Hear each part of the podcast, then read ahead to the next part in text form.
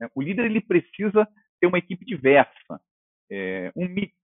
Né? Se ele tiver pessoas muito parecidas com ele ou que pensam muito igual a ele, elas vão trazer sempre as mesmas soluções que ele já espera. Ele precisa de pessoas que pensem fora da caixa.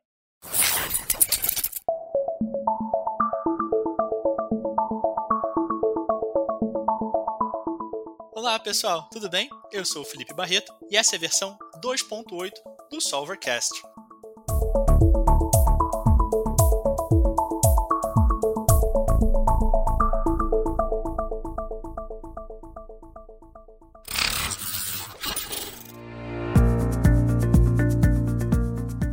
Nosso convidado especial de hoje é o especialista em desenvolvimento de lideranças Maurício Stelling, que é criador da comunidade Jornada Executiva. E aí, Maurício, tudo bem? Olá, Felipe, tudo jóia? Um prazer estar aqui com você nesse podcast sensacional. Acho que vai ser bem bacana. Vamos poder falar muito sobre liderança, né, o que esperar das lideranças, como construir lideranças robustas e que multipliquem e consolidem a cultura das empresas. Perfeito, Sterling. Obrigado você aí por ter aceitado o convite. E antes da gente começar né, a falar sobre liderança, seria legal ouvir um pouquinho, né, apresentar, ouvir um pouco do seu histórico. Obviamente a gente já, já se conhece, até porque hoje é, a gente é cliente seu justamente nessa parte de liderança, né, então conhece bem a fundo. Mas você pode compartilhar um pouquinho, um pouco do seu histórico de carreira, né? O que, que fez você hoje é, se tornar um, um, especialista, um coach, mentor na área de liderança? Felipe, essa pergunta é muito boa, principalmente porque eu, eu escolhi né, me dedicar de forma integral a desenvolvimento de líderes, porque eu não fui um bom líder no início da minha carreira. Né? Às vezes a pessoa fala assim, ah, eu, né, diante de todos os resultados que obtive maravilhosos, então agora vou compartilhar um pouco do meu conhecimento. Na realidade, o meu começo foi bem atribulado. Eu vim do segmento de tecnologia, né, fui desenvolvedor, me formei analista de sistemas na faculdade e trabalhei em empresas multinacionais, empresas de consultoria, fui sócio-diretor de algumas empresas de consultoria e eu percebi logo no início da minha carreira quando eu tinha por volta de 24 para 25 anos, que eu tinha alguma dificuldade com liderança. Foi nesse momento que eu assumi a minha primeira equipe. Estava na, na área, no segmento financeiro, atendendo financeiras e factories com uma, uma plataforma na época que a gente desenvolvia. E aí surgiu um projeto, é, pouco tempo depois, já no, por volta do, do ano 2000, na época da bolha da internet, que era para fazer uma .com, né? Hoje as pessoas falam startup, né? mas na época era .com, né? Você lembra disso? Eu não lembro, Maurício, mas eu li nos livros. Entregando um pouco a idade, nessa é. época aí eu, eu não sabia nem mexer é. no computador ainda. a questão é que nesse momento da minha carreira, eu, eu tinha sido bem sucedido em tudo que eu fazia. Né? Onde eu botava a mão, dava certo. Né? Era um projeto atrás do outro que eu entregava com sucesso. E aí, em 2000, eu passei pelo meu primeiro grande fracasso. Era um, um portal de financiamento para o setor de crédito. E ele fracassou por inúmeras razões. Né? Então, é questão de arquitetura de software, questões de o modelo comercial, né, o modelo de negócio também não era robusto, mas a minha liderança também não contribuiu para esse projeto. Eu tinha alguns super gênios na equipe e um duelo de egos ali, eu tive muita dificuldade de lidar com isso.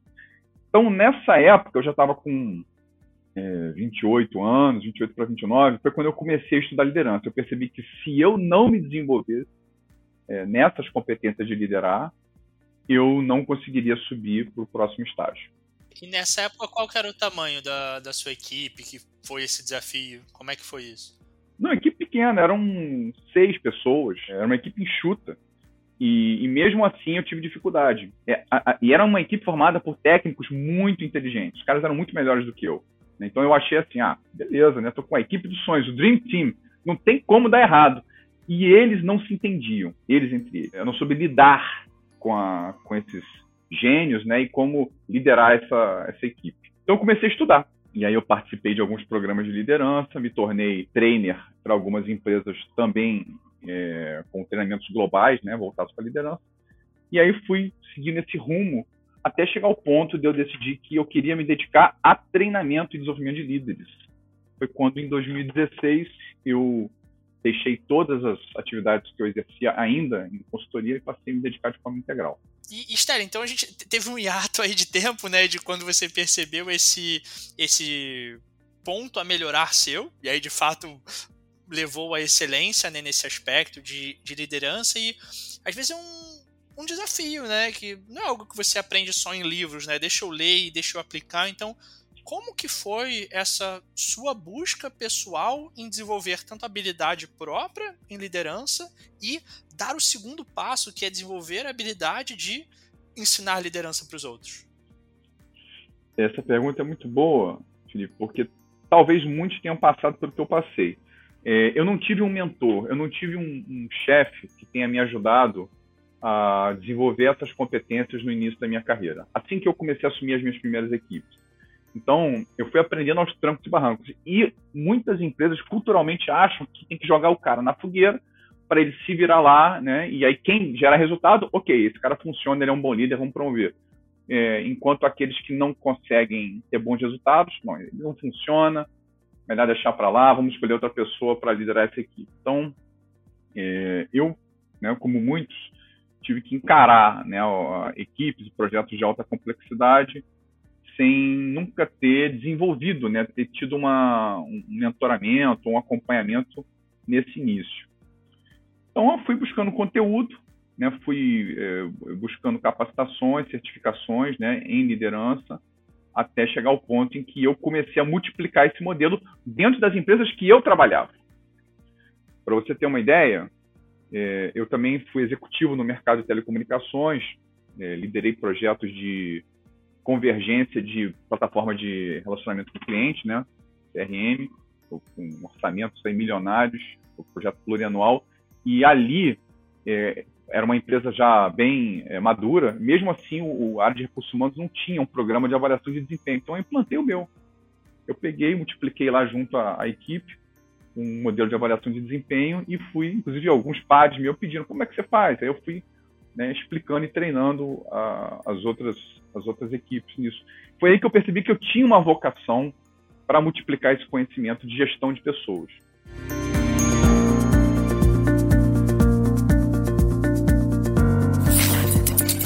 Bom, Maurício, obrigado demais por compartilhar um pouco aí dessa sua jornada, né, de perceber um desafio e, e se desenvolver nesse aspecto. E, bom, acho que principal do nosso público aqui são, são empreendedores, são pessoas na área de startup, tecnologia.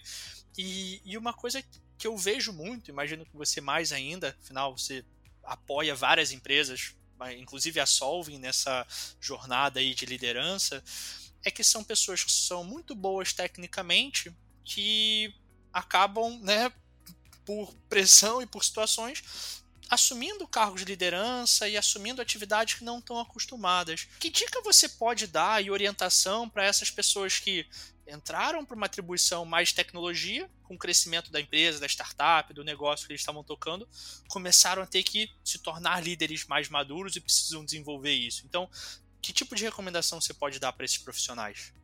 Todo mundo tem áreas que têm mais facilidade e algumas que têm um pouco mais de dificuldade. Então, por exemplo, pessoas que têm mais facilidade com delegação, ou com execução, ou com follow-up, ou com gestão de conflito, ou com visão estratégica, né? facilidade em desdobrar metas, em planejar, né? ou, ou, ou, ou mais dificuldade em planejar, mais facilidade em executar, ou o contrário. Então, quem está acima, né, que promoveu essa pessoa para uma posição de liderança, tem que estar tá de olho e acompanhando de perto para perceber o que, que ele precisa trabalhar acima de tudo e focar muito em muito feedback, né? Tanto passar feedback para esse líder como também escutar feedback dele de como ele enxerga a, a liderança do seu superior e que tipo de apoio ele precisa.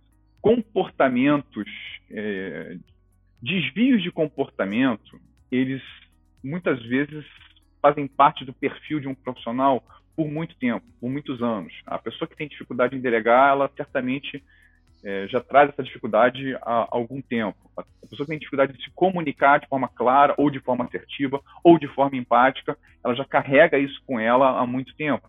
Então, mudar comportamento não é algo fácil. Né? Não é, diferente, é diferente de você treinar uma habilidade técnica nova, né? uma hard skill.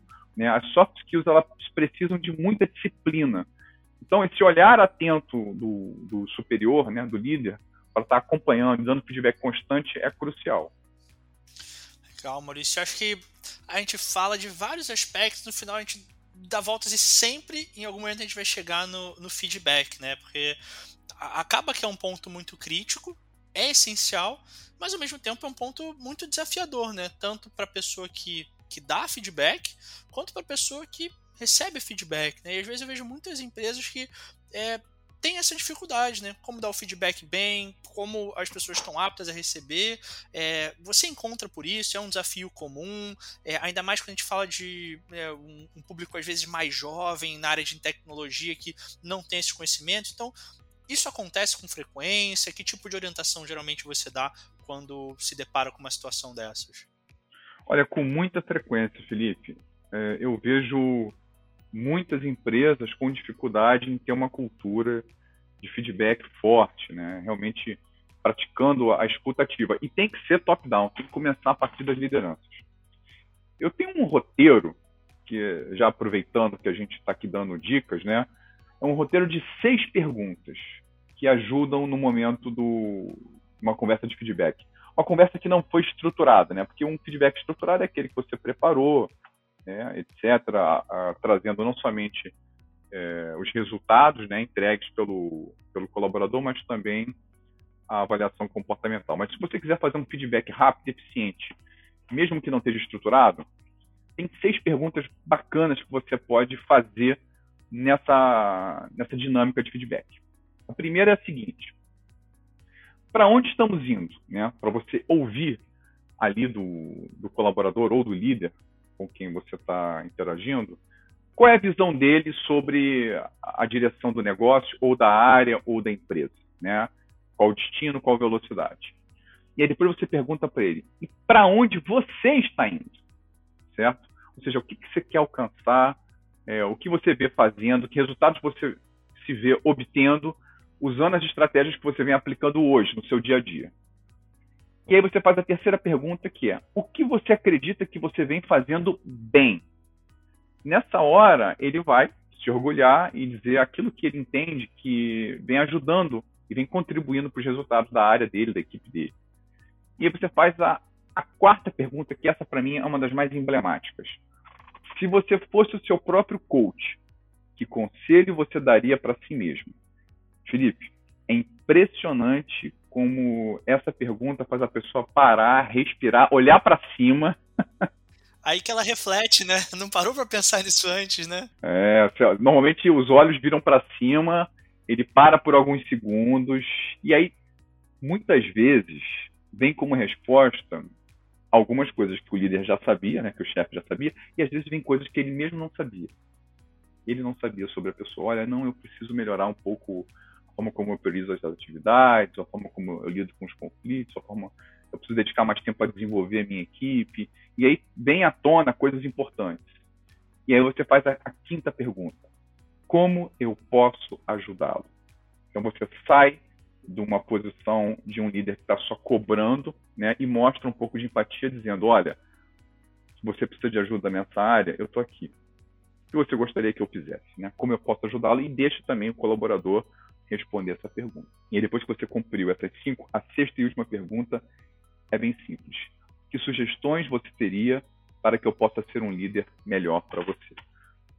Essa última pergunta é crucial para que o, o, o chefe né, ele receba é, o que eu chamo de feed forward, né, que são sugestões para que você desenvolva uma área é, que, ao, ao olhar né, da sua equipe, pode estar deficiente. Só que como você veio num roteiro de cinco perguntas antes, que são focadas em abrir um diálogo, né, e fazer o, o líder lá, o, o colaborador refletir sobre ele, dificilmente você vai ter uma resposta é, na sexta pergunta é, reclamando de mil coisas, né? Porque o grande medo de, dos chefes né, perguntarem para sua equipe né, o que, que eu poderia ser para ser um chefe melhor e o pessoal descarregar um monte de reclamação, né? Mas você vai setando o ambiente da conversa com essas cinco perguntas iniciais para que a sexta não seja um, não se torne ali um, uma, um canal de reclamações, entendeu? Perfeito. E aí até um ponto, Maurício, que a gente fala muito que às vezes é desafiador ouvir algumas coisas, né? Por mais que a gente fale que está aberto a feedback, que a gente é, quer ouvir para realmente melhorar, no fundo a gente quer ouvir só o que a gente acredita de bom, né? Ouvir a parte que tem que melhorar, às vezes é um desafio. E, e como as pessoas lidam com isso? Quais são as boas práticas para a gente, de fato, receber bem esse feedback, até para a gente poder é, olhar para o feed forward de forma mais, mais clara? Olha, é, existe uma maneira bem prática que precisa ser aplicada né, para que o, o, essa conversa dê certo, essa conversa funcione e, e o desfecho seja bom. O líder que está escutando né, um, uma sugestão né, sobre o que, que, ele precisa melhorar, o que, que ele precisa mudar, ele não pode transparecer que está julgando aquela sugestão. Então, qualquer comentário do tipo, ah, mas isso já foi feito, ah, mas isso eu dependo de mais alguém, ah, mas isso a gente já implementou e não deu certo, né? Qualquer comentário desse tipo, ah, mas isso não, não encaixa na agenda, é um julgamento. Toda vez que você faz um comentário que soa como um julgamento, para um feedback da, da, sua própria equipe, né, um feed forward da sua própria equipe, é, você está travando o canal de comunicação. O que, que, a equipe vai pensar? É, não adianta nada conversar com o meu chefe, porque ele sempre vai arrumar alguma desculpa, alguma justificativa para dizer que aquela minha sugestão, né, ou esse meu feedback, ele não, não serve. Então você fecha o canal. Entendeu? Perfeito. E aí, a gente falou muito né, do, do líder ele se desenvolvendo e tudo. Mas e o caminho o contrário, né? Para ele né, liderar, para ele apoiar os liderados também a, a, a, ouvirem bem o feedback. Como que é a capacitação dessas pessoas? Como que isso permeia toda a empresa para a empresa realmente ter essa cultura, né? Porque não pode ficar só a nível de liderança esse tipo de, de conhecimento, esse tipo de iniciativa, por mais que seja top-down, né? Como que isso vai, vai se tornar de fato uma cultura da empresa? Eu diria, o Felipe, que é, se ele implementa com frequência o feedback e não precisa esperar uma entrega importante para dar um feedback a alguém. Né? Você pode fazer isso no próprio dia a dia. Tem alguns líderes que pensam assim: ah, eu só vou fazer um reconhecimento lá no final, depois que tudo der certo. Todo progresso e qualquer progresso deve ser reconhecido. Você não vai é, dar uma grande festa só porque a pessoa acertou, né? Fez uma entrega pequena, é, é básica, tem que ser proporcional. Mas o reconhecimento ele é importante. Né? Você não tem que economizar reconhecimento, desde que seja proporcional. Então, um líder que está ali engajado, parabenizando, reconhecendo os pequenos avanços e, ao mesmo tempo, chamando né, para uma conversa individual, quando tiver que dar algum feedback é, negativo a respeito de algum tema, constantemente, né, a, a, equipe não sente falta daquele feedback formal, que é trimestral ou semestral, com avaliação de desempenho e tudo mais, entendeu? Porque a comunicação é fluida entre o, o líder e a equipe. Mas isso substitui, Stelling, esse o feedback mais formal? Ou é importante ter esse momento, por mais que tenha sempre os feedbacks no dia a dia? Como que é isso? Aí depende muito do como é que funciona o planejamento de avaliação de desempenho na empresa. Né? Se você tem, de fato, uma, um planejamento para fazer é, avaliação de metas, né? É, é importante que sempre na avaliação de desempenho você inclua uma avaliação comportamental, para você cruzar resultados com alinhamento do colaborador com a cultura da empresa. Então, o que eu quis dizer é o seguinte: se você faz com frequência feedback, né, se você pratica com frequência feedback, as pessoas não vão sentir tanta falta desse momento, certo?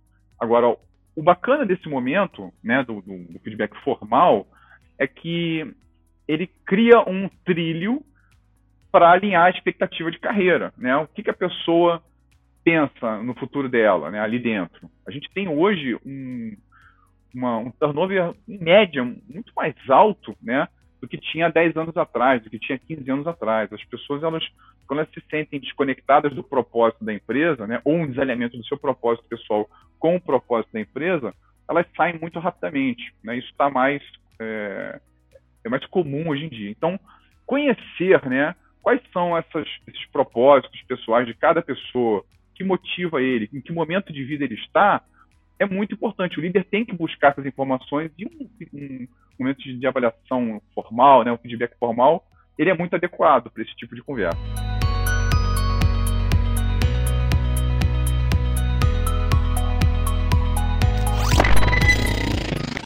Bom, Sterling, obrigado demais por compartilhar né, toda essa questão de liderança e, obviamente, trata-se muito do feedback, né? Para a gente poder se desenvolver, poder desenvolver é, as pessoas que estão trabalhando com a gente também. Bom, no último ano, né, desde 2020, tivemos aí muitas mudanças, né? Então tínhamos mudanças para o mundo mais digital, né? Já vínhamos tendo é, algumas coisas mais remotas, mas foi acelerado ao longo do ano passado e acho que mudou muitos aspectos, né?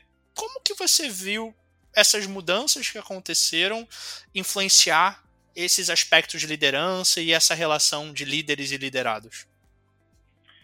É, o trabalho remoto, ele criou um distanciamento que antes não existia, ou pelo menos não com tanta frequência. Né? Então, você passa a liderar pessoas que, por muitas vezes, você nunca viu, né? Você contratou, você não vê elas no dia a dia. E essa falta de contato presencial, ela traz alguns desafios, sim. Né? Porque você não tem, a, a, a por exemplo, numa conversa por áudio, né, que não tem a vídeo, até numa conversa de vídeo em que só aparece rosto, você não está enxergando ali a, a, o que eu chamo de linguagem corporal. Né? Por exemplo, eu sou palestrante e para mim é muito prático quando eu estou de frente para uma audiência, né, dando, fazendo os workshops e palestras, eu vejo que as pessoas estão sentindo a cada frase que eu falo e eu consigo reagir e ajustando, né, por exemplo, uma apresentação para criar o engajamento necessário. Isso é natural para mim. Mas, por exemplo, no online eu não consigo fazer isso com tanta facilidade. Da mesma forma, líderes, né, eles não estão tendo esse contato mais próximo para ter essa leitura, se a pessoa está se sentindo bem, se sentindo mal, se ela está passando por algum desafio. Muitas vezes na voz é possível detectar, mas nem sempre. Então, é, muita empatia passou a ser exigida dos líderes nesse momento. É, comunicações mais frequentes, né, já que é, você não tem o, o, o contato né, próximo, e, e, um acompanhamento é, mais de perto com feedbacks, né, feedbacks do, do dia a dia. Essas reuniões curtas de 15 minutos que o pessoal, que os, os agilistas gostam muito, né, elas funcionam bastante nesse sentido. Também os one-on-ones, né, eu recomendo muito os one-on-ones, né, que são, é, podem ser em frequência semanal ou quinzenal, dependendo aí da, da agenda, é para criar essa proximidade. É, de fato, tivemos muitas mudanças ao longo desse último ano e acho que em muitos casos as pessoas nunca nem se conheceram pessoalmente, né? Às vezes, por mais estivessem à distância, alguém remoto, eventualmente tinha alguma interação pessoal. Olhando aí para o futuro, como que você acha que isso vai acontecer? Vamos ter um cenário 100% remoto? Né? Você acha que vai ser um híbrido? Para o ponto de vista das lideranças, entendo que trouxeram benefícios de digital, né? algumas ferramentas, mas algumas perdas. E o que, que você vê como o cenário ideal nesse aspecto de liderança? Ô Felipe, diante de tudo que eu venho conversando né, com especialistas da área, a tendência natural é o híbrido. Mas um híbrido que não significa que terão pessoas que nunca estarão presentes. Né? Esse contato, mesmo que intercalado, ele continua sendo importante. A gente teve um, um boom né, no começo, começo não, não diria, mas no meio da pandemia, de grandes empresas que estavam passando a contratar talentos no mundo inteiro, e realmente isso foi verdade, né? isso ocorreu, mas isso já mudou, né? essa história de que ah, a pessoa pode ser contratada em qualquer lugar do mundo, né? É, teve né, um, um, uma iniciativa né, durante um, período, mas agora já voltaram a priorizar pessoas, pelo menos com alguma proximidade do, do headquarter ou do escritório da empresa, para que elas possam participar do modelo híbrido. Há uma grande diferença entre trabalho remoto que a gente vive hoje, que é um trabalho remoto forçado, né, porque a gente está em, em momento de pandemia. E sem opções de lazer e descanso e outras coisas que fazem parte da vida, né? É, de um trabalho remoto agradável, que é assim, olha, eu estou na minha rotina, eu não estou de férias, mas eu quero, por exemplo, esse mês eu posso estar na Europa, né, lá, porque eu estou estudando uma, um, um, outro idioma, e faço a minha rotina e faço meu horário de trabalho normalmente, e não tem distanciamento nenhum, né, eu estou lá porque eu, eu quero estar lá, né, então o, o remoto ele tem inúmeros benefícios, né, mas aí pensando já no pós-pandemia. Então, eu vejo uma tendência muito forte para o híbrido né, para que a gente tenha ainda o, o, o, contato, né, mesmo que intercalado com as pessoas da equipe. Esse contato ele é importante, até para a segurança psicológica, para a saúde psicológica dos colaboradores. Bom, Sterling, obrigado por compartilhar todas essas informações com a gente. É, e para fechar, queria te fazer uma última pergunta, né? Que a gente falou né, das transformações que a gente viveu no, no último ano, né? E de algumas é, expectativas aí para o futuro próximo, com é, a gente superando aí a, a pandemia. Mas quando a gente fala de liderança de maneira geral, né? A gente vê coisas e estudos de comunicação que vêm há, há séculos, né? coisas que são novas e vêm se atualizando, as tecnologias mudando as formas de, de relação e liderança. E, assim, não sei nem se dá para a gente usar esse termo, mas como que você enxerga o futuro da liderança como um todo, com todas essas transformações que a gente vive e vai viver de forma mais acelerada nos próximos anos? Felipe, é, pelas tendências que eu venho acompanhando, eu tenho uma opinião formada sobre o, o líder do futuro. Né? Eu penso que o líder do futuro ele tem que ser um líder que tenha um mindset global. Então, não importa se é uma empresa pequena, local, um negócio é, que está localizado só num bairro, por exemplo, né? pode ser um, uma padaria, um açougue, ele tem que ter um mindset global, o líder do futuro. Ele tem que ter uma visão de tudo que está acontecendo no mercado dele é, no mundo inteiro. Né? O, o açougue da esquina, que pensa que não é impactado por uma visão global, né? basta ter um, uma, uma crise né? com um vírus, por exemplo, no, no gado, que lá do outro lado do mundo, que aí tem um impacto nas exportações e automaticamente impacta o preço do produto dele. Então, não dá mais para a gente contratar pessoas e, e, e, promover né, e treinar líderes que não tenham essa visão globalizada né, do, do mercado. Um outro ponto também é a diversidade cultural. Cada vez mais e mais a gente entende que abraçar a diversidade, e aí eu não estou falando só de gênero, etnia, estou dizendo diversidade, inclusive é, de formas de pensar, estilos diferentes.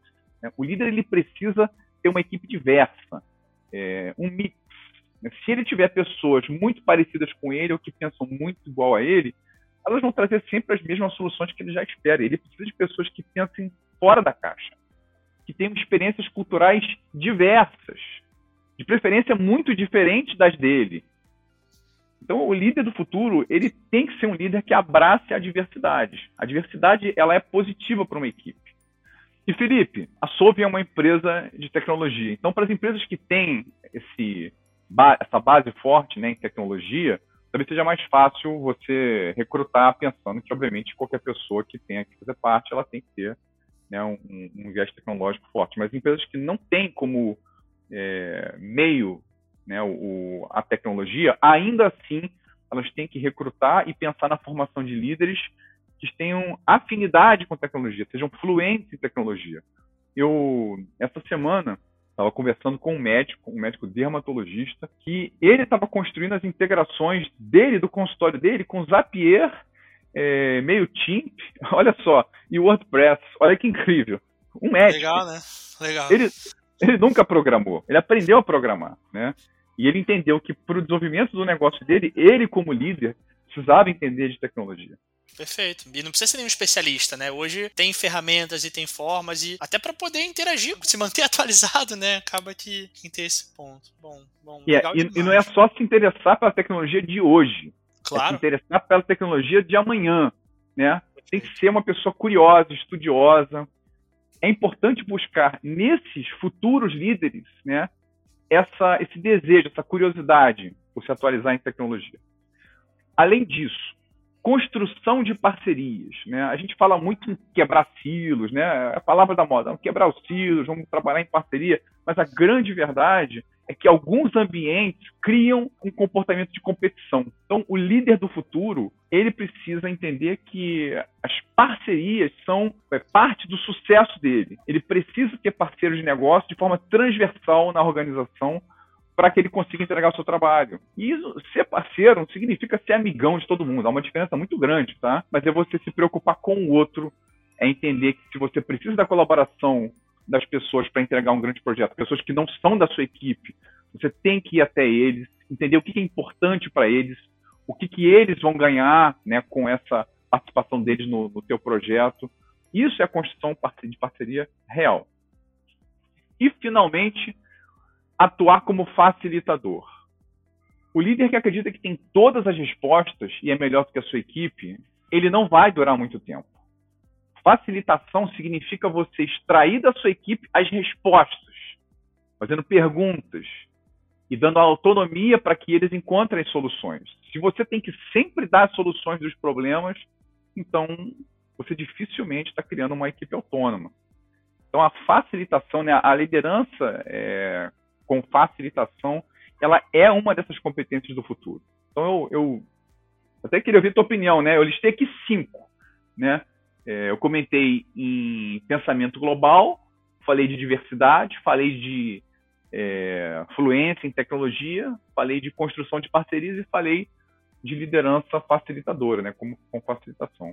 O que você acha disso? Eu concordo, e aí não sei se cabe incluir mais uma, mas é uma coisa que eu vejo muito da geração, né? Cada vez mais jovem, eu me incluo nessa, que é talvez a questão de humildade em todos esses aspectos, né? Poder realmente buscar aprender com quem tem mais experiência, é, sentar para estudar é, e viabilizar, e justamente ter a humildade de saber que você tem sempre mais o que se desenvolver, a aprender, que as pessoas ao seu redor vão poder te ajudar nesse aspecto. Então, é, eu concordo com tudo isso que você falou e acho que eu incluiria esse, esse último ponto, que na verdade permeia todas elas, né? Acho que é uma parte aí do líder que é, que é bem importante. Muito bem colocado, Felipe. A humildade, ela se manifesta através da escuta ativa, né? Você ser receptivo a feedback, mesmo aqueles que não te agradam. Então é uma, e não é, é um fácil. treino, né? É, é, é, mas é treinar. É, é treinar o ouvido, né? Literalmente treinar o ouvido. É desenvolvimento constante. Bom, Sterling, obrigado demais por compartilhar tudo isso com a gente. Obviamente, em, em 20 e poucos minutos, meia hora de podcast, não dá pra gente nem pegar uma, uma pontinha do iceberg de tudo que a gente poderia discutir, né? Obviamente, a gente é, interage com muita frequência, então já tem mais familiaridade com o seu programa, né? No, que, na verdade, o programa do Marshall Goldsmith que você implementa e é especialista certificado, tudo isso para apoiar as empresas em desenvolverem lideranças. Mas obrigado por trazer um, um pouquinho de um resumo de tudo isso aqui com a gente no, no Solvercast. Obrigado demais por compartilhar um pouco com a gente. Felipe, eu que agradeço. É, além do, do, conteúdo do Marshall, né, que eu entrego nas palestras e nos workshops, tem novidades vindo por aí, tá? A comunidade ah, de jornada executiva, é, a comunidade de jornada executiva vai ter a sua versão 2.0 em breve. Eu e vou deixar no link um... do episódio os seus contatos, as informações, Obrigado. quem quiser acompanhar o seu o conteúdo sobre liderança, as iniciativas, as palestras, até entrar em contato para entender um pouco mais como funciona o programa, os contatos do Maurício estão aqui na, na descrição do episódio. Maurício, é, obrigado. É LinkedIn, ó, é LinkedIn, Facebook, Instagram, YouTube e acredite, TikTok também. Liderança no TikTok. é, eu, é. esse eu fiquei assim, né, quando você falou, mas vou, eu, eu vou até instalar o TikTok para poder acompanhar a, a versão Maurício Sterling TikToker de liderança agora. não, vai se arrepender, hein? Maurício, obrigado aos ouvintes. Obrigado demais por acompanhar mais um Solvercast com a gente e até o próximo episódio.